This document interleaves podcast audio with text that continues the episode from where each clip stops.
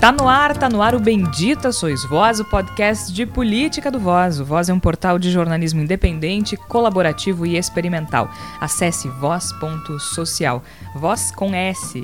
No Twitter e Instagram é Voz Underline Social. Eu sou Jorge Santos e toda semana a equipe do Voz se reúne para discutir o que há de mais sensível na sociedade brasileira. Agora, o Voz é publicado às segundas-feiras e este é o primeiro episódio de 2020. Bora lá? O governo Bolsonaro começou o ano de 2020 surpreendendo um total de zero pessoas, com ofensas a jornalistas, uso indevido da máquina pública na Secretaria da Comunicação e erros inadmissíveis com as notas do Enem, comprometendo o futuro de milhares de jovens no Brasil. Mas na última semana, o agora ex-secretário da Cultura, Roberto Alvim, ultrapassou pátria, todos os limites. A família, a coragem do povo e sua profunda ligação com Deus amparam nossas ações na criação de políticas públicas. As virtudes da fé, da lealdade, do alto sacrifício e da luta contra o mal serão alçadas ao território Alvin publicou um vídeo em que aparece defendendo a criação de uma nova identidade para a arte no Brasil. Ao fundo, Wagner e a obra favorita de Adolf Hitler. A estética é idêntica à adotada por regimes totalitários. E o discurso o discurso é um plágio de Joseph Goebbels, ministro da propaganda. Não pode ficar alheia às imensas transformações intelectuais e políticas que estamos vivendo. A arte brasileira da próxima década será heróica e será nacional. Será dotada de grande capacidade de envolvimento emocional e será igualmente imperativa posto que profundamente vinculada às aspirações urgentes do nosso povo. Ou então não será nada. Roberto Alvim foi demitido quando o plágio veio à tona. Mas o discurso em si não foi questionado. Aliás, o texto em si havia sido elogiado. E até agora não sabemos se o projeto absurdo para a proposta de reconstrução da cultura no Brasil será implementado ou não. Até porque ficou claro até aqui que o nazismo incomoda mais pelo termo do que pelo que representa. Tanto é assim que agora, nas redes sociais, há quem diga que Alvin foi vítima de uma trama da esquerda que colocou o trecho de Goebbels de propósito para derrubá-lo. Embora toda a construção estética do vídeo deixe claro que tudo foi pensado com muito, muito cuidado. Mas eu não vou ficar aqui discorrendo sobre Alvin ou Goebbels sozinha. Por isso eu estou muito bem acompanhada aqui dos meus colegas Igor Natucci. Tudo bem, Igor? Tudo bem, Jorge, vamos sempre em frente. E mais do que nunca isso é fundamental, né? Porque a gente tem essa enxurrada tentando nos levar para trás e a gente tem que resistir. E a melhor resistência é sempre olhar para frente, sempre apontar para frente. Sempre para frente. Eu tô louca para dizer feliz ano novo para todo mundo, mas uh, eu não tenho certeza se a gente já, né? se a gente está avançando a esse ponto de poder dizer Feliz Ano Novo para as pessoas. Tércio Sacol, seja bem-vindo ao Bendita Sois Vós, tudo bem? Tudo bom, Georgia, ouvintes. É, um bom novo ciclo, né? Ano, novo, é, a gente não sabe se para pior ou para melhor. E parafraseando Regina Duarte, uma personagem das, das, das últimas semanas, eu, eu tenho medo do que pode acontecer Regina ano. Duarte, que talvez seja a nova secretária da Cultura do governo Bolsonaro. Eu, começo a rir de nervosa. Flávia Cunha, como vai, Flávia Cunha? A senhora que trabalha com produção cultural no Brasil e é jornalista ao mesmo tempo, como é que está a vida em 2020? Flávia? Ah, é difícil, né, Jorge? Mas a gente segue resistindo e eu acho que Regina Duarte, se é que vai assumir, se é que vai assumir essa bronca, né? É, é uma coisa. É, é seria interessante, né? Eu acho que é o retrato do, do, do, do que, que o governo quer para a cultura no Brasil né? Pessoa apavorada com as coisas e com a esquerda. Gente do céu.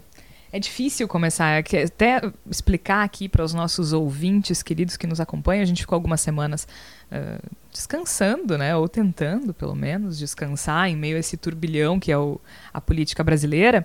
Mas a gente discutiu muito sobre qual seria, né, o primeiro episódio, assim, o que, que a gente vai falar, e aí, obviamente, surgiram vários temas, né? A questão uh, do uso indevido da máquina pública pelo secretário da comunicação, suborno e tudo mais, os rompantes de raiva de Bolsonaro contra os jornalistas brasileiros, as notas do Enem, que está um caos completo, as pessoas não sabem qual é o resultado do Enem, os estudantes, os jovens que prestaram vestibular, que fizeram a prova do Enem, estão aflitos e ansiosos e tudo mais.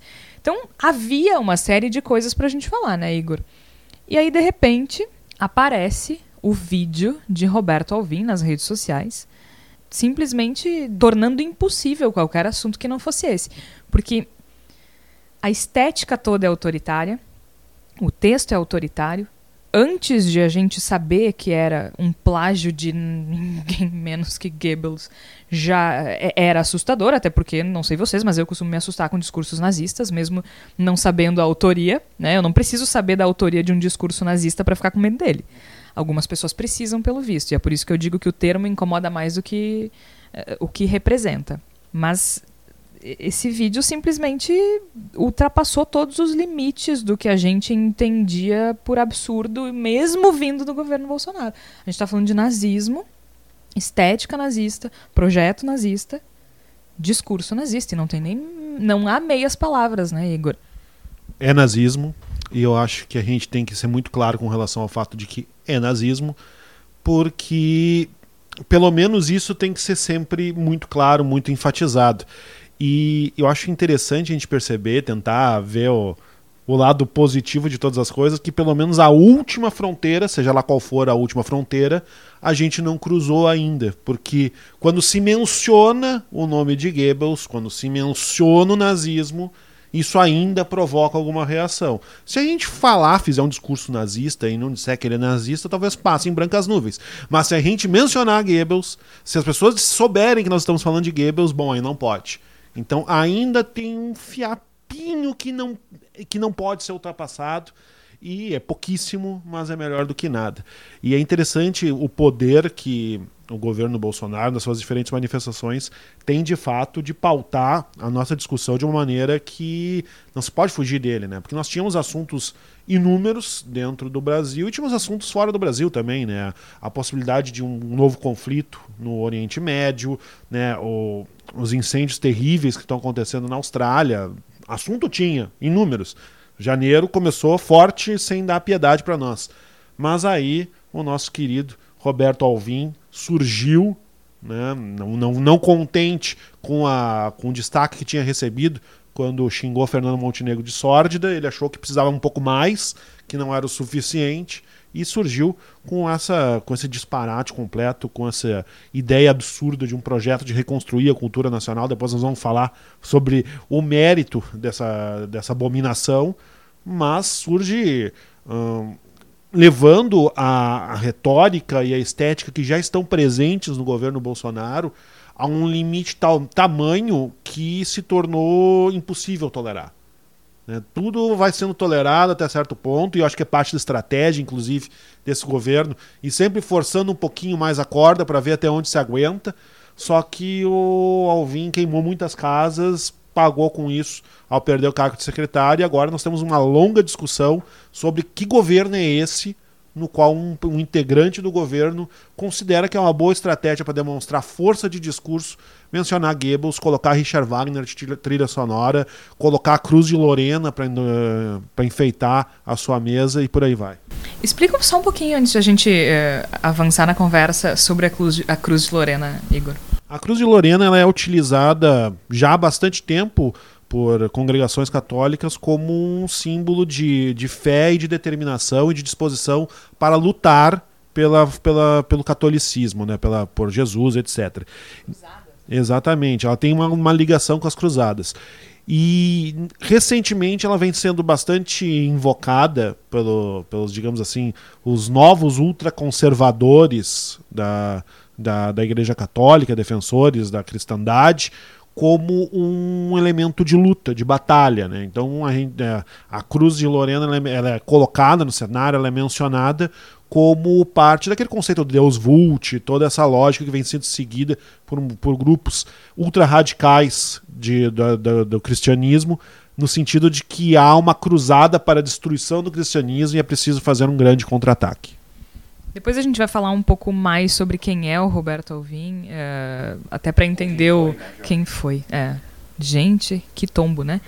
Meu Deus. É, mas ele é um dramaturgo muito bem sucedido, né? Ele tinha, enfim, ele produziu uma série de peças importantes no Brasil e no exterior também. E isso é mais um, uma, é mais um fator pelo qual a gente não pode entender isso como um erro, um equívoco, um acidente de percurso. A estética toda foi muito bem planejada, né? Ele conhece Wagner, ele disse que escolheu essa música pessoalmente. A estética toda, visual, é muito fácil encontrar fotografias do Goebbels uh, muito parecidas com a imagem que ele mostra no vídeo. Né? Ele sentado, a foto de Hitler acima da cabeça, presa em um quadro à parede. À esquerda, aí não era Cruz Lorena, era um abajur, mas enfim. Né? Um toque de criatividade. Potato, potato. É. Tipo... e agora, só pra gente focar aqui na questão uh, do Goebbels, o trecho copiado é o seguinte, né? Enfim, gente, tem toda a retórica é uma cópia, né? Mas o, o trecho em específico do Roberto Alvim, abre aspas, a arte brasileira da próxima década será heróica e será nacional. Será dotada de grande capacidade de envolvimento emocional igualmente imperativa, posto que profundamente vinculada às aspirações urgentes do nosso povo. Ou então não será nada. Mas quem sabe a gente ouve da voz dele que eu acho que é um pouquinho mais assustador? A cultura não pode ficar alheia às imensas transformações intelectuais e políticas que estamos vivendo. A arte brasileira da próxima década será heróica e será nacional. Será dotada de grande capacidade de envolvimento emocional e será igualmente imperativa, posto que profundamente vinculada às aspirações urgentes do nosso povo. Ou então não será nada. Agora passemos a Goebbels, que a gente não vai ouvir da voz dele, mas ainda assim é muito assustador. A arte alemã da próxima década será heróica, será ferreamente romântica, será objetiva e livre de sentimentalismo, com grande pathos e igualmente imperativa e vinculante. Ou então não será nada. Se isso é coincidência, Flávia Cunha, um brevíssimo parênteses antes da Flávia, o, a teoria esdrúxula, ridícula e patética de que isso foi implantado pela esquerda de alguma forma no discurso para desmerecer o Roberto Alvim foi contradita pelo próprio Roberto Alvim, né, que disse que, embora né, fosse uma origem espúria, ele assinava embaixo do que tinha sido dito na frase. Ou seja, ele assina embaixo, ele não foi sacaneado por ninguém. Mas aí eu volto para aquela questão: o nazismo é mais problema a palavra nazismo do que o que ela representa propriamente dita, porque afinal de contas as pessoas continuam endossando esse discurso. E aí vem essa coisa da arte brasileira será heróica, Flávia, será nacional, será dotada de grande capacidade de envolvimento emocional, ou então não será nada. O que, que isso significa, né? Como é que isso é? De que forma isso se apresenta pra gente? Tu que tá no, no meio cultural aí. Porque ele, nesse vídeo, ele apresenta um projeto bastante assustador também, né? Uh, eu acho que é uma coisa interessante a gente pensar, né? É que como essa questão do nacionalismo e do nacional na cultura, ela acaba sendo apropriada pelos governos totalitários, né? Eu acho que isso é uma questão, por exemplo, aqui no Brasil, né? A questão do modernismo, né? Em 1922, ele começou como um movimento de tentar criar uma identidade nacional, uma nova identidade nacional, e não tinha nada a ver com questão de política. E aí, se a gente for pensar ao longo dos anos, ali nos anos 30, o Getúlio Vargas ele começa a se, a se incorporar dessa ideia da, do nacionalismo na arte, né? E ele tem dentro de um regime totalitário. Então eu acho que não é uma questão isolada que se faz isso, né? E principalmente assim, né? O que, que é a identidade nacional? Eu acho que dentro de um país que nem o Brasil, uh, no século XXI, principalmente, a gente falar sobre uma questão de identidade nacional ou só beneficiar o que for genuinamente de acordo com, essas, com esse ideário do governo é muito perigoso, né?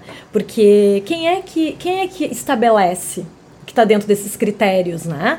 Eu, eu acho que é muito interessante quando se fala em, em, na questão de que a esquerda tinha toda uma questão ideológica em cima da arte, que o discurso, esse discurso do Alvin, ele é completamente contrário a isso, né? Porque na verdade assim, ele está querendo direcionar a cultura no, no, no Brasil uh, para o outro extremo, né? E se isso não é ideológico, eu não sei o que é.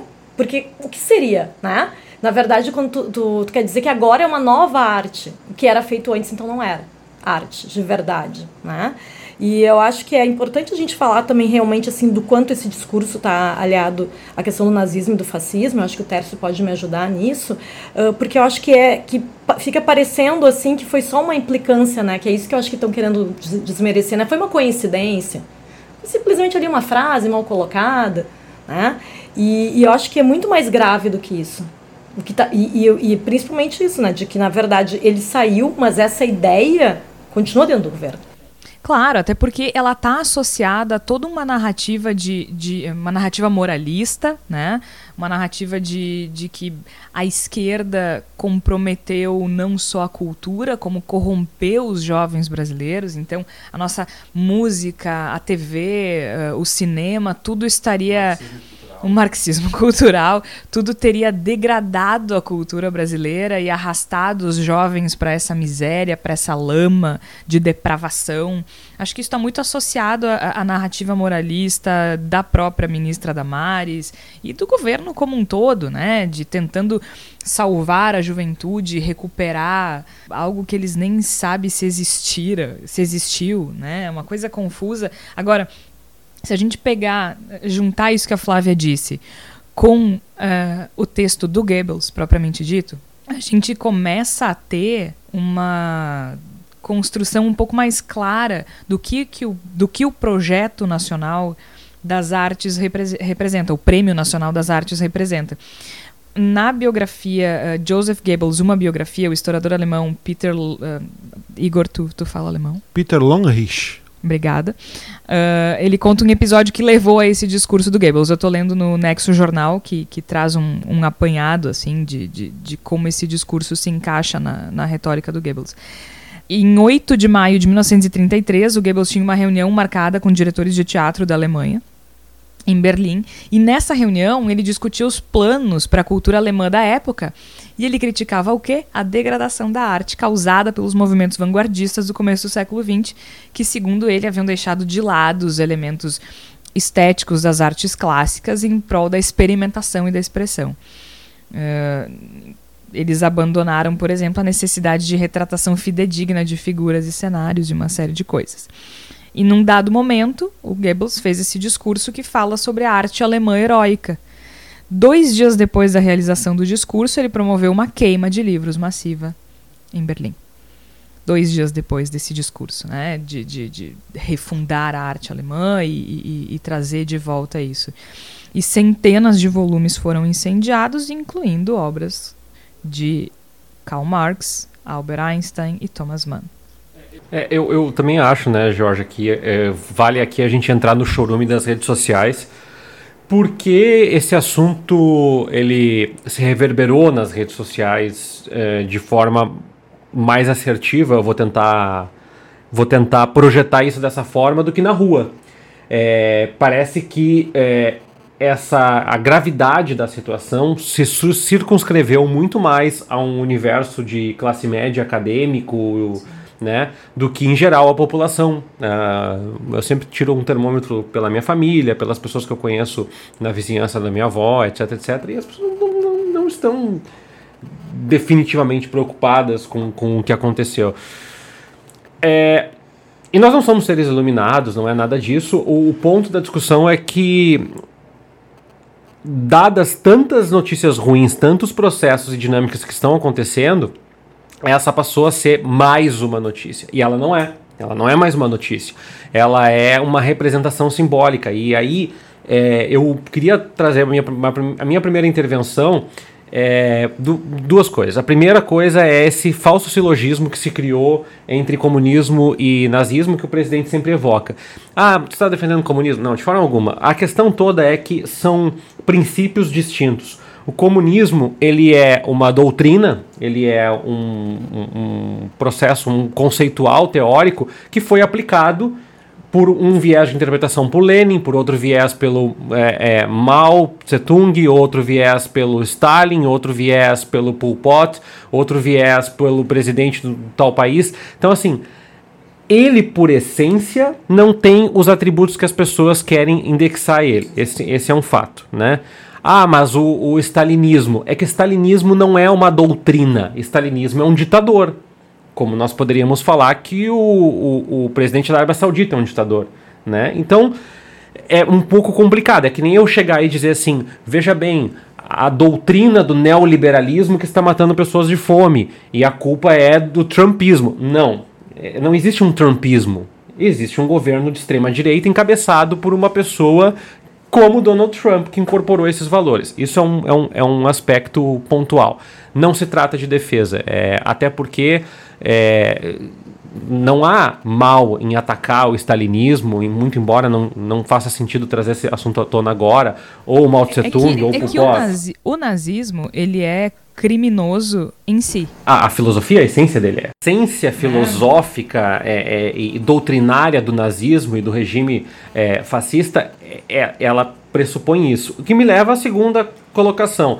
É, muita gente eh, repercutiu isso há dois anos atrás um, nas redes sociais e disse: Ah, isso aqui está na tá na porta do Museu do Holocausto. E é mentira, tá? Não tá na porta do Museu do Holocausto. Se foi era um cartaz que estava no museu, mas apenas na, na loja do museu. E mas eu queria trazer de qualquer forma são características de regimes é, considerados fascistas.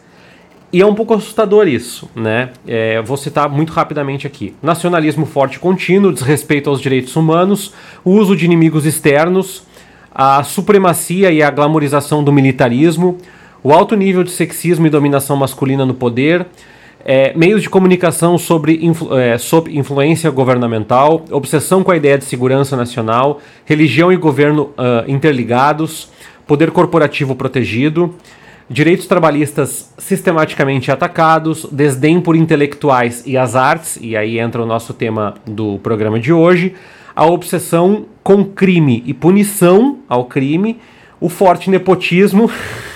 se tivesse sido escrito não teria sido mais pertinente, e corrupção ocultados, e as eleições fraudulentas ou manipuladas. Veja, uh, em, al é, em alguns graus aqui, a gente preenche a barrinha em quase 100%, em outros menos que 100%.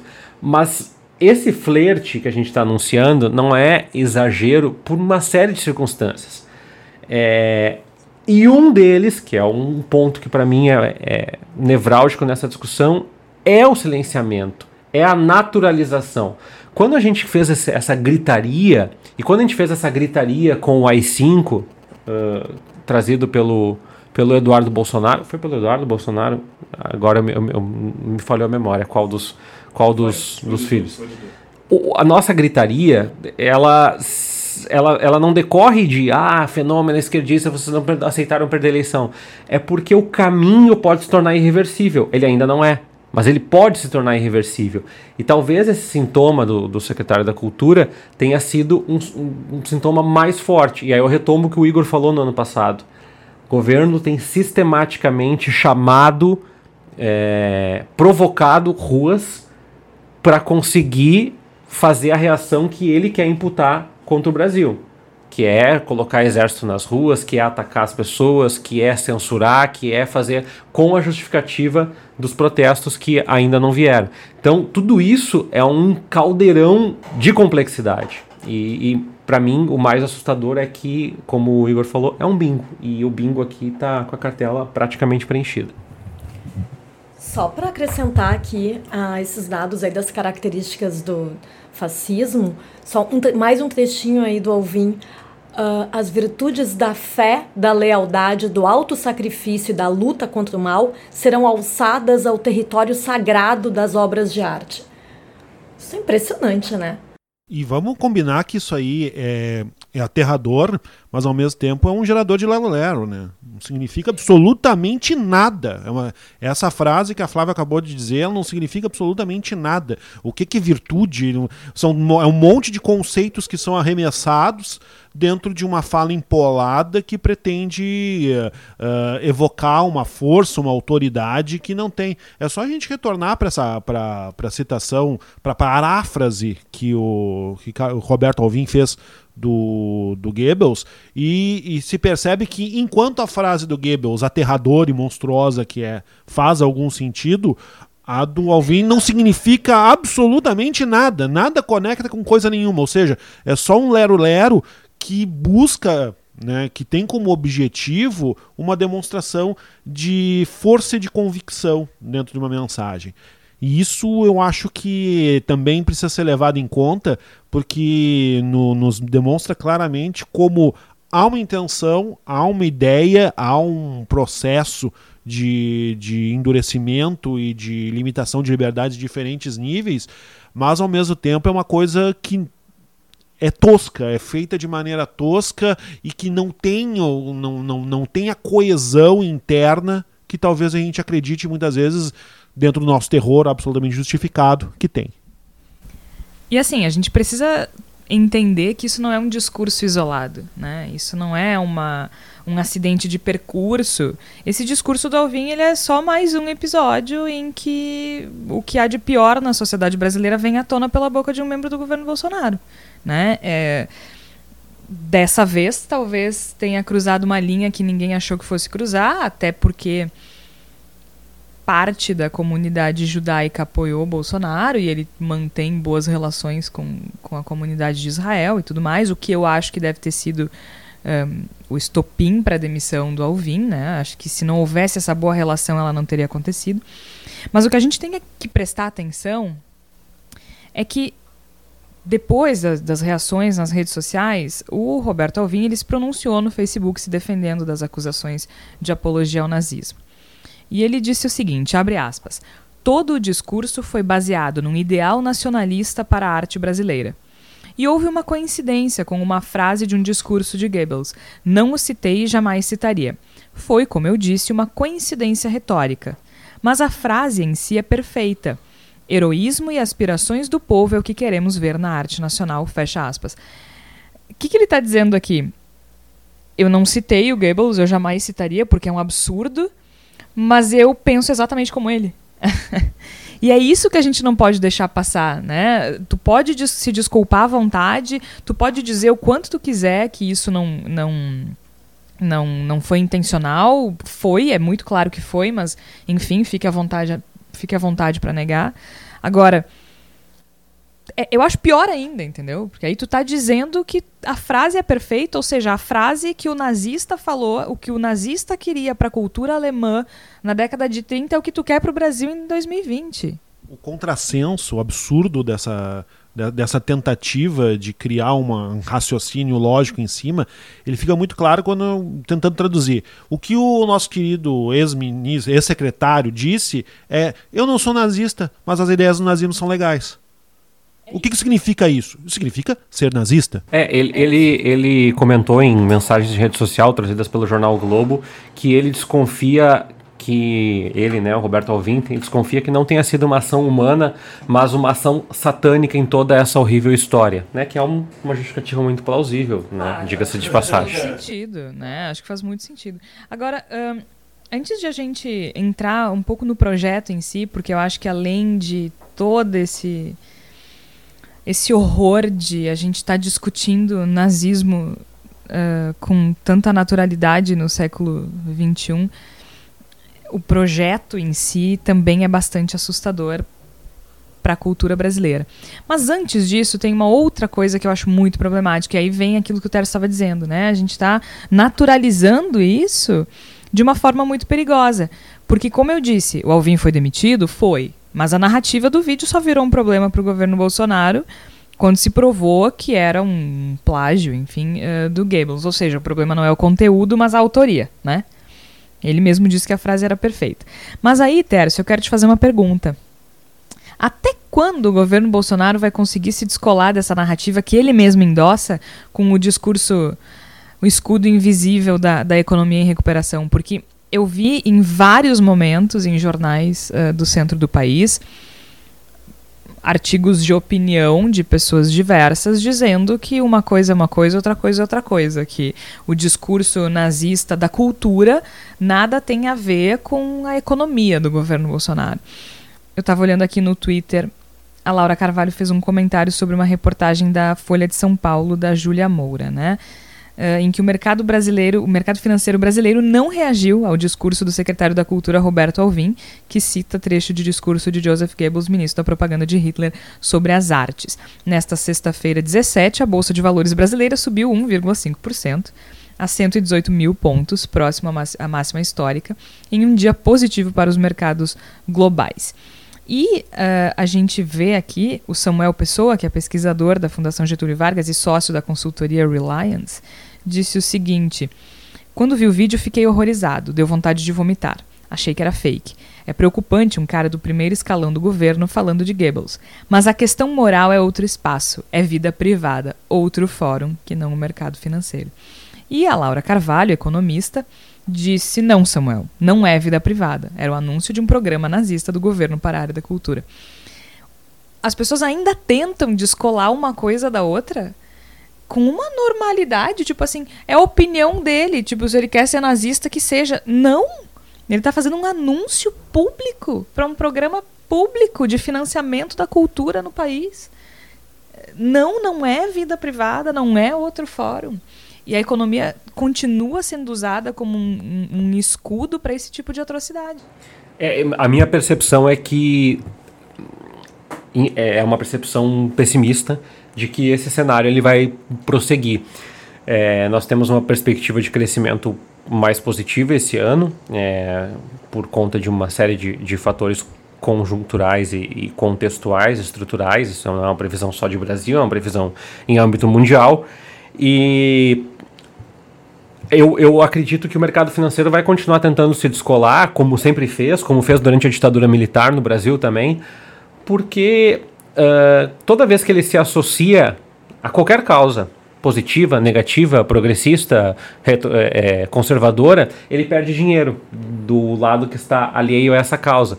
Então, uh, a minha percepção é que o, o, mercado financeiro vai continuar se alinhando. Agora, o quanto a média da população vai continuar conseguindo olhar isso de forma distinta, eu tenho um pouco de dúvidas, porque essa retórica, ela, ela não é uma retórica que diz assim, olha, esse é o momento que eu vou no meu mercado, agora é o governo é, com um flerte totalitário. Agora estou pagando o mercado, mercado financeiro, não é mais flerte totalitário. Não, não é, não, as coisas não funcionam dentro desse escopo. Então, é, as pessoas percebem, de certa forma, que o crescimento econômico que veio ano passado vai ser confirmado aí com, com um crescimento pífio de PIB, mas sim, com crescimento, não se reverteu em geração de empregos é, de alto valor agregado, não se reverteu em diminuição das desigualdades, penalizou ainda mais a população pobre. O que, que eu estou dizendo isso? Eu estou dizendo isso porque isso, enquanto retórica, só vai se fundar numa melhoria de vida para a população em vários aspectos, não apenas na, na vida econômica. Eu tenho um pouco de receio, tem vários autores e pesquisadores se debruçando sobre isso, é, sobre o quanto a população é tolerante. Já várias pesquisas mostram que a população brasileira é tolerante ao flerte com totalitarismo. A prova disso é que elegeu o Jair Bolsonaro como presidente. Mas eu tenho um pouco de dúvida sobre o quanto essa retórica será sustentável se os resultados uh, econômicos continuarem dizendo assim, vocês têm que esperar porque uh, aguentem esse discurso totalitário aqui, porque logo ali vocês vão colher os frutos de uma, de uma melhoria econômica. A melhoria econômica está vindo e os frutos, e eu vou pegar especialmente pela lógica da desigualdade, não estão vindo no, no caminho. Tudo isso para dizer então que eu acredito que o mercado não vai mudar essa perspectiva, vai continuar tentando sustentar isso, mas eu tenho dúvidas sobre o quanto o Jair Bolsonaro vai conseguir na próxima eleição, que é um candidato à reeleição já desde agora, é sustentar essa, essa retórica. Ai, gente, cada... uma coisa de cada vez, gente, uma tragédia de cada vez, pelo amor de Deus. Só em pensar na reeleição do Bolsonaro eu começo a ter brotoeja, mas enfim.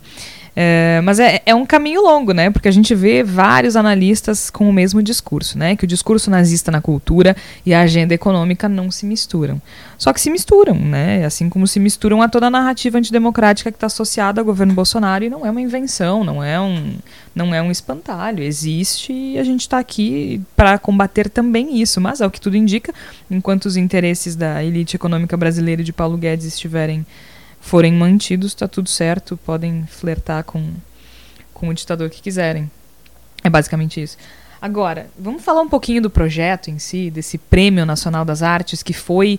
Porque, na verdade, é, claro, né, a, questão do nazismo chocou e, e, e foi uma coisa arrebatadora, mas o conteúdo do vídeo vai além. Ele fala sobre essa reformulação da arte brasileira que vai na linha do discurso nazista também, como a gente falou antes, né, que considerava a arte alemã moderna uma degeneração do que deveria ser considerado arte. Flávia, tu deu uma pesquisada né, sobre esse edital do Prêmio Nacional das Artes. Do que, o que, que dá para tirar disso? O que, que a gente pode esperar? Do que, que a gente precisa se proteger, melhor dizendo, né? É, na verdade, eu acho que é extremamente uh, pretencioso, né? Eles falarem que vão promover o renascimento das artes, né? Nossa, que... super normal, assim. É. E, mas principalmente assim, é um valor muito pequeno para o que se destina, né? 20 milhões de reais uh, parece muito, né? Quando a gente diz assim, ah, 20 milhões de reais. Mas, por exemplo, uma comparação que eu vi numa matéria na Folha de São Paulo é 30% da verba que o governo do estado de São Paulo destina para editais essa área cultural. Então, assim, não é uma coisa que vai conseguir mudar a cultura como eles pretendem. Então, na verdade, assim, é mais o discurso do que a ação. Né? E tem algumas coisas interessantes que eu acho, né? Que, por exemplo, eles querem selecionar cinco óperas. Não é o tipo de arte que seja comum, né, aqui no Brasil, né? Qual, qual é o critério técnico que seria por trás disso? Mas assim, né, os critérios de conteúdo, eu acho que o Bolsonaro já deu ao longo do ano, desde a eleição e ao longo do primeiro ano de governo, quais são, né? O Tércio lembrava antes de a gente começar o, o episódio de hoje, uh, que ele falava na época da Ancine, né?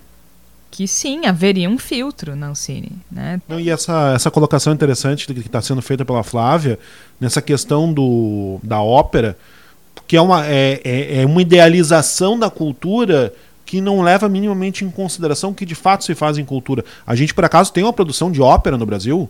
Alguém consegue citar o, um autor de óperas do Brasil dos últimos, sei lá, 60, 70 anos? Eu tava pensando aqui, a gente grava o Bendita Sois Vós, para quem não sabe, a gente grava aqui de Porto Alegre, capital do valoroso estado do Rio Grande do Sul. Ri sem querer, juro. Um, não houve um, um, negócio aqui, Flávia, em Porto Alegre, na Câmara de Vereadores, de uma ópera farroupilha? Não teve um negócio assim? Foi um edital. Foi, foi levado, foi montado, né? Mas foi, foi, me pareceu uma coisa bem artificial. Foi de acordo com o gosto de um, de um dos integrantes da Câmara de Vereadores, que destinou uma verba que era da, da do Legislativo Municipal para uma, uma ópera que tinha a ver com as questões aqui do farroupilha, né? Foi, foi, foi muito criticado aqui no, né, em termos né, locais, né? E, e, eu acho que é interessante a gente pensar isso mesmo, né? De que, na verdade, ao invés de tu pegar o que já está sendo produzido, e aí, a partir disso, o governo, então, ah, vamos instituir esse prêmio. Não, mas tem que ser mas ópera. É que o governo não quer que continue, não quer continuar produzindo aquilo que já está sendo produzido, né? Aí a gente volta para o debate uh, da Alemanha da década de 30 da degeneração da arte, né? Eles consideram que tudo isso é uma degeneração do que deve ser levado em conta e entendido como arte de verdade. E aí, gente, vamos ser bem direto, né? O que, que eles estão dizendo? Que funk não é arte, né? Que, que, que música popular não é arte, que teatro popular não é arte, que teatro de experimentação não é arte, que cinema que não fale de coisas de fé não é arte e tudo mais, né? O episódio Porta dos Fundos é um exemplo, o episódio Ancine, Bruna Surfistinha e muitos outros filmes que foram defenestrados por esse governo são outros exemplos. Esse governo não cansa de dar exemplo do que ele considera conteúdo correto e do que ele considera arte adequada, né? Não existe arte disruptiva, experimentação, dança contemporânea. Não. Ou a arte feita pela periferia, né? Porque eu acho que é isso, né? V vamos levar. E aí, assim, os espetáculos eles têm que ser gratuitos, porque daí, então, aí a população que não tem acesso à cultura vai num grande teatro para assistir uma ópera. Esse é um conceito extremamente ultrapassado do que é a questão de alta cultura e baixa cultura, né? É um conceito da década de 60. Então, assim, além de ser nazista, é ultrapassado. Já foi considerado. Já, já, já havíamos virado essa página na cultura brasileira e mundial, e aí voltamos, né, nesse processo reacionário desse governo, voltou a se falar de coisas que já não eram mais levadas em consideração. Exatamente, e é interessante porque, de fato, está, a visão que surge desse projeto de arte ela é puramente estética, né? é estética e ideológica. Ela não leva em consideração a arte como um caminho de alteridade. E aí é muito interessante porque o próprio Roberto Alvim, numa entrevista que, eu, que ele deu no ano 2015, se não me engano, ele tratava a arte como uma. Não, foi uma entrevista que ele deu para um lugar que eu não me recordo o nome. Deixa eu ver aqui. Depois a gente coloca direitinho. O Barco é o nome do, do, do veículo para qual ele deu essa, essa declaração. Em que ele falava que a arte, ele via, a sua visão de arte, era uma alteridade radical um corpo estranho que ampliava a experiência humana em caminhos desconhecidos e imprevisíveis. Essas são palavras do Roberto Alvim no ano 2015. Então, completamente distoantes, não tendo absolutamente nada a ver com o que está sendo proposto agora. Tem uma transformação do próprio Roberto Alvim, que eu acho que é uma, uma história absolutamente fantástica, de uma, de uma pessoa que era, o, até certo ponto, um maldito da dramaturgia, por justamente por querer propor rompimentos e linguagens radicais. Ele era uma, uma, foi uma figura premiada, concorreu três vezes ao Prêmio Shell. E a partir de 2017, quando acontece, quando ele desenvolve um tumor no intestino e se recupera, ele tem uma, uma conversão religiosa muito, muito marcante e a partir daí se consolida, especialmente no seu apoio ao então candidato Jair Bolsonaro, uma, um afastamento meio na base da repulsa das pessoas que antes andavam com, junto com ele. E acho que tudo isso ajuda a explicar, e é uma coisa meio caricatural, mas que também ajuda a entender um pouco o que é esse governo, né? De como esse governo é montado em cima do ressentimento, em como ele é montado em cima de uma sensação de que não sou devidamente reconhecido, que sou muito bom, mas não sou devidamente reconhecido. acho que tudo isso surge. Mas me parece especialmente importante nesse conteúdo como ele ele não, ele não vê ele não vê a arte como um espaço de criação, de inovação, de busca de novos caminhos, que era uma visão que o próprio Roberto Alvim trazia até poucos anos atrás. Ele, pelo contrário, ele vê apenas como estética e ideologia pátria. Aliás, a quem se interessar, né, da onde saiu esse Roberto Alvim? Porque para a maioria das pessoas, isso é importante a gente dizer, uh, até ontem ninguém sabia quem era Roberto Alvim, né? Sejamos muito francos aqui. Uh, Roberto Alvim concedeu uma entrevista, uma reportagem longa na, na Piauí de 2014. E o título é O Dramaturgo Roberto Alvim e o Radicalismo no Teatro. Né, nessa linha do que o Igor estava falando. E é um texto bastante interessante para compreender quem ele é, como funciona o processo de, de, de criação dele enquanto dramaturgo. Por outro lado, se alguém quiser compreender o que ele se tornou, é, é bem fácil encontrar assim uh, no Google a processo de é conversão que chama, né? A pessoa tá, tá fora da igreja, não, não lembra mais como se diz. Mas o processo de conversão dele para a igreja católica e a aproximação dele com o fundamentalismo religioso e de que forma isso transformou a obra dele e a persona, de certa forma, né? Uh, achei aqui. Conheça o incrível testemunho de conversão de Roberto Alvim. Então ele adoeceu, atribui a cura à igreja e desde então ele passou a ser uma pessoa muito vinculada à Igreja Católica, na verdade, aos setores mais conservadores e fundamentalistas da Igreja Católica. Mas é é uma pessoa que se transformou, né? Ele foi de amigo do Chico Buarque, porque ele era amigo do Chico Buarque, inclusive tinha os direitos da peça uh, da obra Leite Derramado, a essa imitação barata de Goebbels. Uh, é, é uma queda horrível, né? Uma coisa e, te, e, é interessante, Jorge, é, é, eu estava lendo um relato de um, de um padre católico que é progressista no Rio de Janeiro, semana passada, é interessante a gente perceber é, como esses movimentos mais progressistas ou esses movimentos mais libertários das igrejas evangélicas e católicas é, têm sido sufocados por essa retórica mais conservadora. E, e, e, a cultura, é, é, o setor, a área de produção cultural é um, é um setor é, muito próspero para se fazer esse tipo de, de defesa ferrenha. Por quê? Porque e a Flávia fala com mais propriedade, assim, mas como não há uma universalização da apropriação cultural pelas pessoas, ainda há uma ideia de que cultura é, são produtos, cultura não é uma constituição, não é um processo, não é uma dinâmica social, é, as pessoas tendem a, a, a, relegar tudo aquilo que é diferente, e é justamente o diferente que está atrelado à ideia de cultura, na música, nas artes visuais, é, no cinema, no teatro. Essa, essa busca por um, por um messianismo, e até o símbolo da cruz que ele coloca na mesa tem a ver com isso também, é, ela fala direto com, essa, com esse público convertido, que é grande parte do núcleo duro dos 26, 27% de apoio maciço ao Bolsonaro, uhum. né? Então, reforça tudo aquilo que a gente vem falando nos últimos programas do ano passado, que é mais uma vez o Bolsonaro e, e, e os seus asseclas, né? Todo essa, esse grupo que, que orbita em torno dele, tentando reforçar uma lógica, uma constituição ideológica e, e política, retórica, para dizer assim: bom, o nosso objetivo não é mais dar conta do Brasil, o nosso objetivo é dar conta do discurso que agrade esses 27%. Falando mal das questões do Enem, tentando trazer uma arte mais sacra, mais conservadora, é, atacando os ambientalistas, ou seja, vamos redobrar o discurso. E aí eu volto a fazer a pergunta que eu fiz em outros dois, três programas.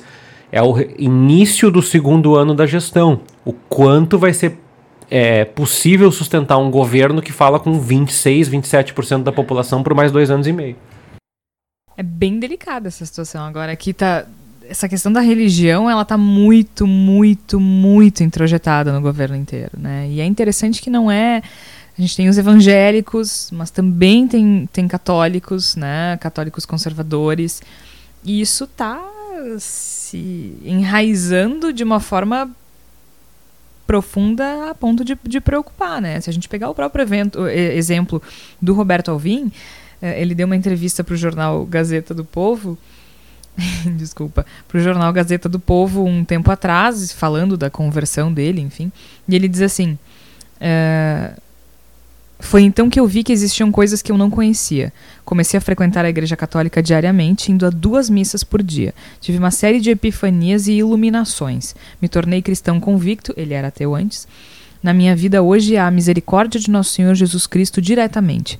Comecei a fazer cursos de teologia com o padre Paulo Ricardo e mergulhei de cabeça nos escritos do professor Olavo de Carvalho. E aí, esse exemplo do Alvin, eu acho que é é, explica muito da nossa política hoje, né? A conversão ao, ao cristianismo, ao catolicismo fundamentalista, associado à verve tosca do Olavo de Carvalho. Se criou uma ponte que não é nada óbvia, mas se tornou, de certo modo, intuitiva, né? Na medida em que a pessoa segue um caminho de religioso um pouco mais acentuado, naturalmente a sustentação filosófico-ideológica dela deverá ser para o lado do Olavo de Carvalho, portanto, deveria ser para o lado de, uma, de um reacionarismo né, dentro de, de visão política e de costumes e nos levará ao Jair Bolsonaro, ao nacionalismo, fascismo, etc. Essa trilha, ela precisa ser quebrada de alguma forma, mas a gente ainda não encontrou a forma, um modo de fazer isso. Agora, para mim, a gente está se encaminhando aqui para o final do episódio. O que fica dessa situação toda criada pelo Roberto Alvim, utilizando a estética nazista e palavras e o discurso nazista para propor uma reformulação da arte brasileira, é que a gente não discute com a seriedade devida essa questão. E aí eu vou fazer uh, um, um comentário a respeito de como a imprensa lidou com isso. Uma das coisas mais elogiadas, vocês fiquem à vontade para discordar de mim, viu? Eu vou dar a minha opinião sobre uma questão.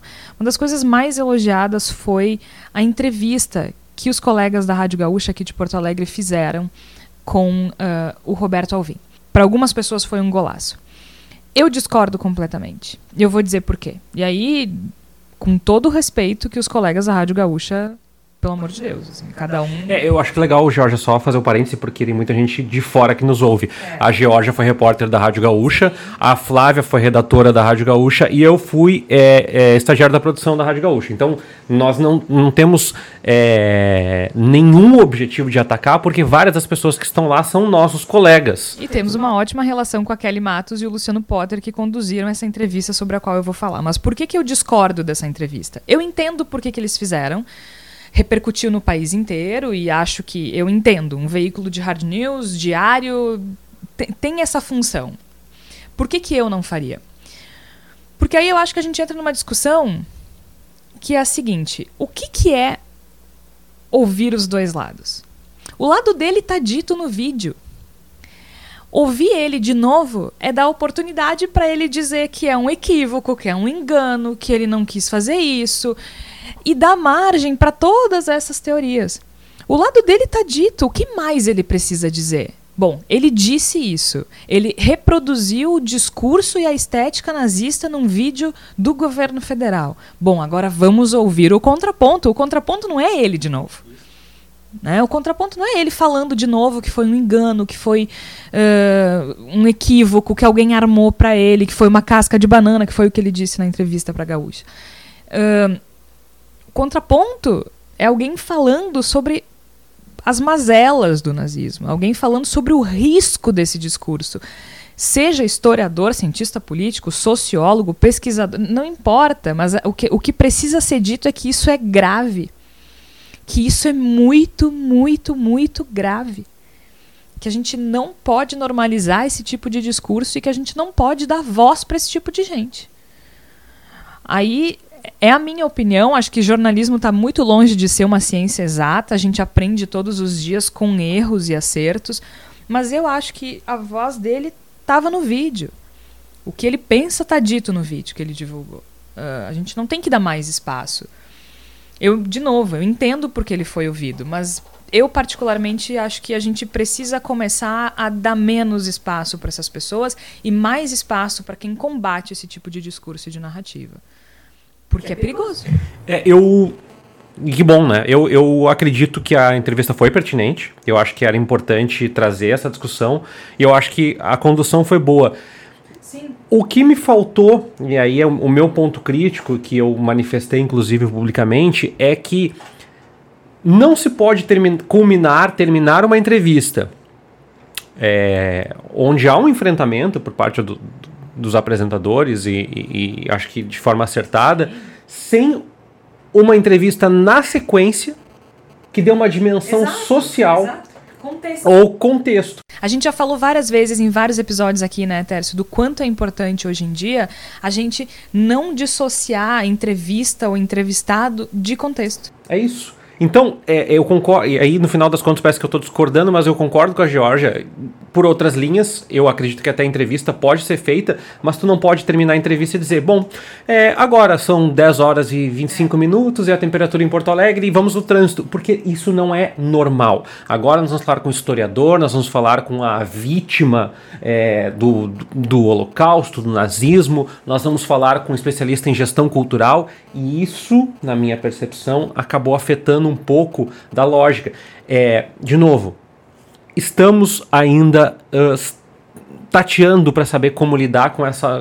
não repercutir, não dar voz, mas aí eles falam sozinhos, e eles falaram sozinhos e ganharam a eleição. É, é, bom, mesmo a gente aqui fica tateando sobre como lidar com isso. Como a gente falou, esse episódio a gente adoraria ter. Ter tido tempo de produzir, a gente não teve. A gente tem uma equipe pequena essa merda aconteceu e bom, a gente precisa falar sobre isso, precisa contextualizar, precisa problematizar.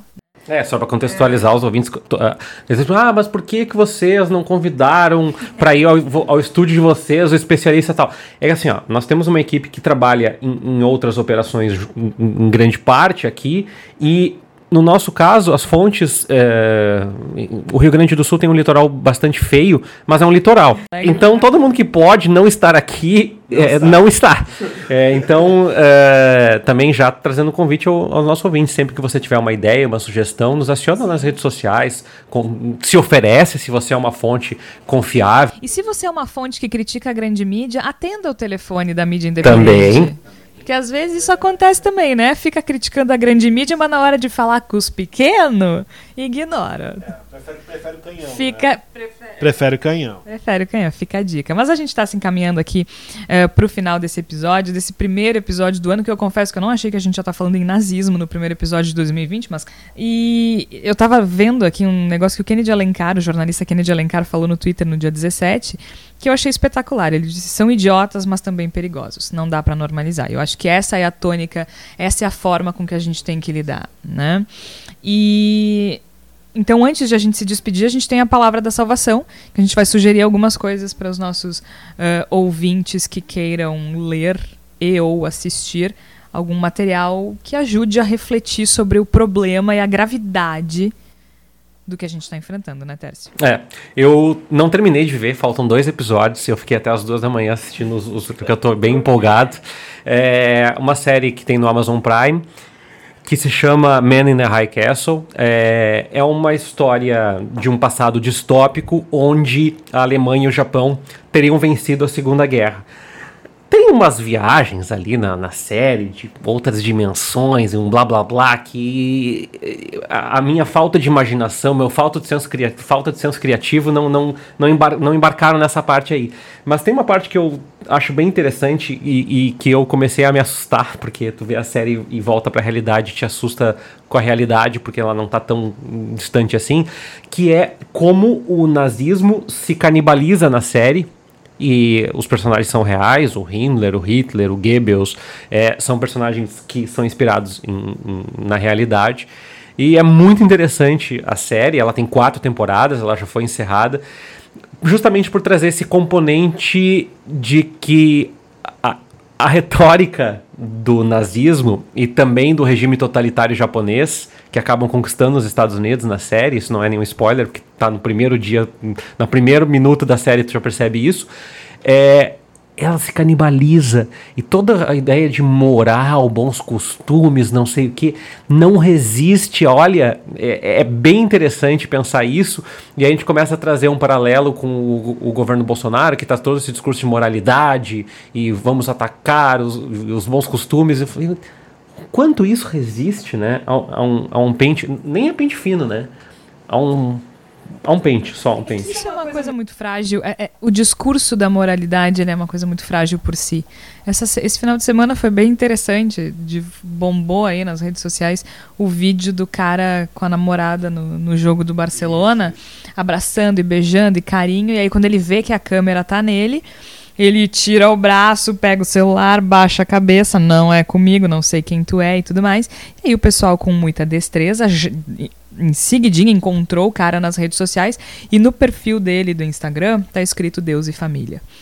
É, é, é assim, ó, mais escancarado do que isso, impossível. Mas na linha do que o Teres estava dizendo, eu sugiro um filme chamado A Onda, ou no idioma original, Igor.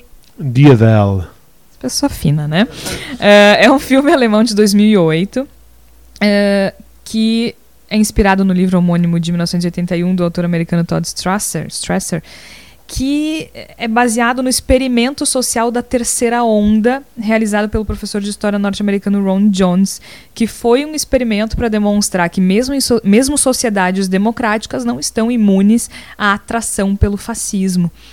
E é uma história muito interessante e ao mesmo tempo muito assustadora, porque ela mostra desculpa, porque ela mostra como é fácil e como é sedutor o discurso uh, totalitário, né? E que às vezes as pessoas abraçam isso sem perceber, sem, sem, sem se dar conta do tamanho do problema no qual eles estão entrando, né? Então é fica fica a sugestão da gente da palavra da salvação nesse primeiro episódio de 2020. Ah, e tem um livro, né, Jorge? É, a gente tá com um livro aqui na frente. A gente já falou. Deve ser gente... provavelmente a décima vez que é, a gente vai indicar é, Eu acho que a gente vai, já indicou várias vezes. tem ressalvas, tá? A gente não está dizendo que o livro é perfeito, ele, ele tem muito conceito de democracia ocidental, né? Mas o Como as Democracias Morrem tem um capítulo especialmente que Ah, fala do democracia Donald Trump. ocidental e bem americana. americana, né? Que é o Trump contra as grades de proteção. Que eles enumeram algumas ações do Donald Trump eh, especificamente contra instituições eh, na área da cultura, judiciário, imprensa. E que constituem, né? O nome do livro é Como as Democracias Morrem. É, constituem, digamos, os sintomas do paciente prestes a morrer.